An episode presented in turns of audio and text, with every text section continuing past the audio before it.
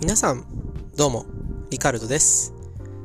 えーとですね、皆さん、ここで今日はちょっと一つ、えー、ご連絡と言いましょうか、えー、告知と言いましょうか、あの、お伝えすることがありまして、えー、このポッドキャストを、まあ、あげたんですけれども、えーとですね、ちょっといろいろ、まあ、ポッドキャストで何話してこうかなーって考えてる中で、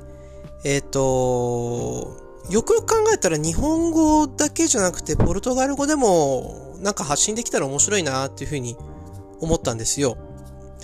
なんで、あのまあ、気づいている方もいるかもしれませんが、ちょっとポッドキャスト名を変えまして、はい、英語表記、英語っぽい、まあ、ちょっと勝手に僕が考えた、作った、まあ、大、まあ、ポッドキャスト名にして、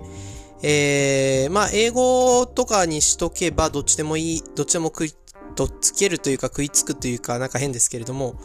かなと思いまして、で、あの、ポッドキャストの説明文といいましょうか、紹介文も、まあ、日本語とポルトガル語で書きまして、で、今度から少し、まあ、多分日本語の方が断然多くなると思うんですけども、少しだけでもポルトガル語のなんか、ポッドキャスト配信していこうかなというふうに思ってます。はい。あのーまあ、どちらかというとどうでしょうかね。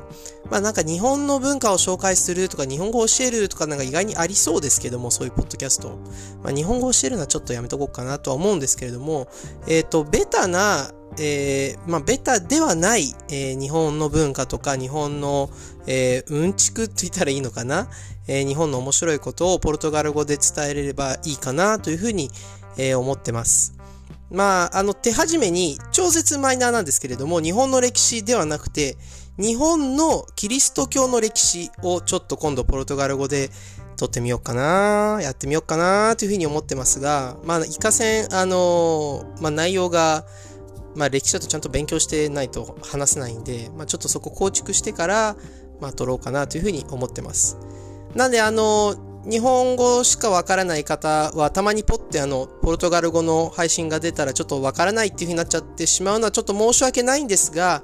あの、それでも、まあ、なんだったらあの、知り合いにブラジル人、まあ、ブラジル人だけじゃないですね、ポルトガル語を話せるのは、あとポルトガルの人もそうですし、アフリカとかでポルトガル語が話せる国が確か3、4カ国ぐらいあるんで、まあ、そういう人と知り合いっていう方は、あの、ぜひ、このポッドキャストを教えてあげたら嬉しいなというふうに思います。はい。